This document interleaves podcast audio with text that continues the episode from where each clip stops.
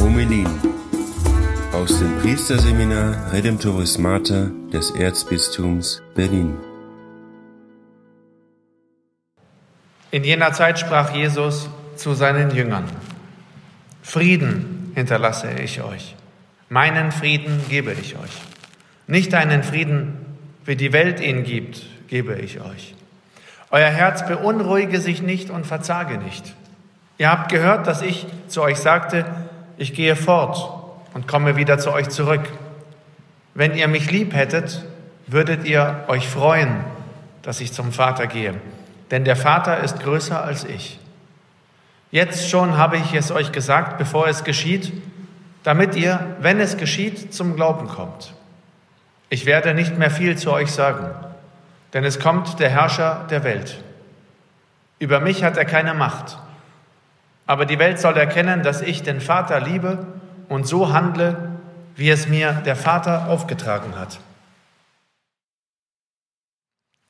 Der Herr kommt uns zu Hilfe mit diesem Wort um uns wieder wach zu rütteln, um uns Mut zu machen, um uns unsere Situation zu erklären. Schon die erste Lesung ist eine unerhörte Lesung eigentlich. Ihr habt es gehört, Apostelgeschichte, Paulus ist auf seiner Reise und was passiert? Er wird gesteinigt und liegt da wie tot und die schleifen ihn zur Stadt raus. Ja? Und dann steht er einfach auf und geht wieder in die Stadt rein. Ja? Das ist ziemlich beeindruckend. Ähm, das ist manchmal unsere Situation. Ne? Wir liegen da gesteinigt draußen und denken, es ist die Situation des Christen. Das ist äh, oft, die, das ist, die Situation des Christen ist kein, keine Triumphsituation. Ne? Wir denken das manchmal, dass das christliche Leben müsste ein Triumph sein. Ja? Die Tugenden und weiß ich nicht, die Willensstärke und die Gnade und alles. Aber es ist oft eine Geschichte des Scheiterns. Oft ist es die Geschichte des scheinbaren Todes. Ja? Dessen, der gesteinigt vor der Stadt äh, liegt, weil er rausgeschleift wurde. So, ja? Also die Situation, wo man sagt, es ist zu Ende, ist zu Ende. Aber ähm, das ist ähm, die Geschichte des Glaubens. Die äh, Geschichte, dass diese ganzen Momente des Scheiterns nicht das Ende sind, sondern es geht weiter. Ja? Und dann äh, sprechen die ja noch Mut zu und sagen, durch viele Drangsale müssen wir in das Reich Gottes gelangen. Das ist das Geheimnis.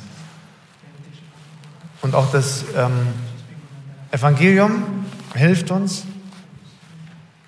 Abschiedsreden. Jesus ähm, macht uns Mut und sagt, Mut. Euer Herz beunruhige sich nicht und verzage nicht. Ja? Unruhe, beunruhigt sein, das verzagt sein, was noch ein bisschen schlimmer ist. Das heißt, äh, aufzugeben, keine Hoffnung mehr zu haben. Jesus sagt, lass dich nicht beunruhigen. Warum? Weil er uns einen Frieden gibt. Und Jesus betont, es ist nicht der Frieden der Welt, es ist sein Frieden. Nicht ein Frieden, wie die Welt ihn gibt. Ihr wisst, dass der Friede der Welt ist vielleicht bestenfalls ein Waffenstillstand. Es ist ein äh, Zustand, wo gerade keine Bomben fliegen, sagen wir mal so. Das ist der Friede der Welt. Aber ähm, der Friede, den Christus hinterlässt, ist ein tiefer Friede ja, des, de, des Nicht-Beunruhigtseins, ja, das heißt der Ruhe und der, ähm, der, das Kontemplieren der Werke Gottes. Dass er trotz unseres Scheiterns, trotz unseres Gesteinigtseins, dass er die Geschichte macht. Und ähm, Jesus redet hier auch noch am Ende vom Herrscher der Welt, über den Christus, der über Christus keine Macht hat. Der kommt, und das ist schon ein Moment, wo der Judas zum Beispiel nicht mehr dabei ist, der ist schon rausgegangen. Der Herrscher der Welt hat sich schon seiner bemächtigt. Aber Jesus ist stärker als der Herrscher der Welt. Ja? Und es ist auch interessant, was ihr jetzt gesagt habt, äh, im Umfeld der Admissio, ne, der Beauftragung. Also, es ist ganz normal, dass ähm, es viele Angriffe gibt. Da kann man nur darauf warten. Weil es gibt eine geheimnisvolle Korrespondenz zwischen der Gnade und der Versuchung. Die sind nicht umgekehrt proportional, sondern proportional. Einfach nur proportional. Je mehr Gnade du bekommst, desto mehr Versuchungen wirst du haben.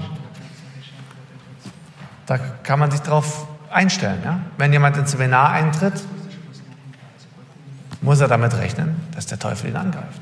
Und tatsächlich oft, ja, die ersten Jahre sind damit äh, gefüllt, ganz grundsätzliche Glaubensfragen, ja, die sich plötzlich, die plötzlich aufpoppen, die man vorher nicht wahrgenommen hat. Wo es wirklich um die Frage geht, äh, existiert Gott? Ja, betrügt er mich nicht, wenn er denn überhaupt existiert und so weiter. Und dann, wenn man die Admission bekommt und dann, wenn man geweiht wird und so weiter. Die, jede Gnade hat immer eine Versuchung. Weil die Versuchung ist immer auch äh, das Erweisende, das Bestätigen der Gnade. Auch wieder, oft durch das Scheitern, durch unser Scheitern. Wenn wir in der Versuchung doch nicht standhalten, wenn wir doch zweifeln, wenn wir doch sündigen. Aber deswegen ist Christus heute hier, er, der den Vater geliebt hat und der uns auffordert, ihn zu lieben, weil er stärker ist als der Herrscher der Welt. Deswegen folgen wir ihm, bitten wir ihn heute um die Gnade tatsächlich ähm, der Nachfolge und dieser Gnade, diesen Frieden zu bekommen von ihm. Amen.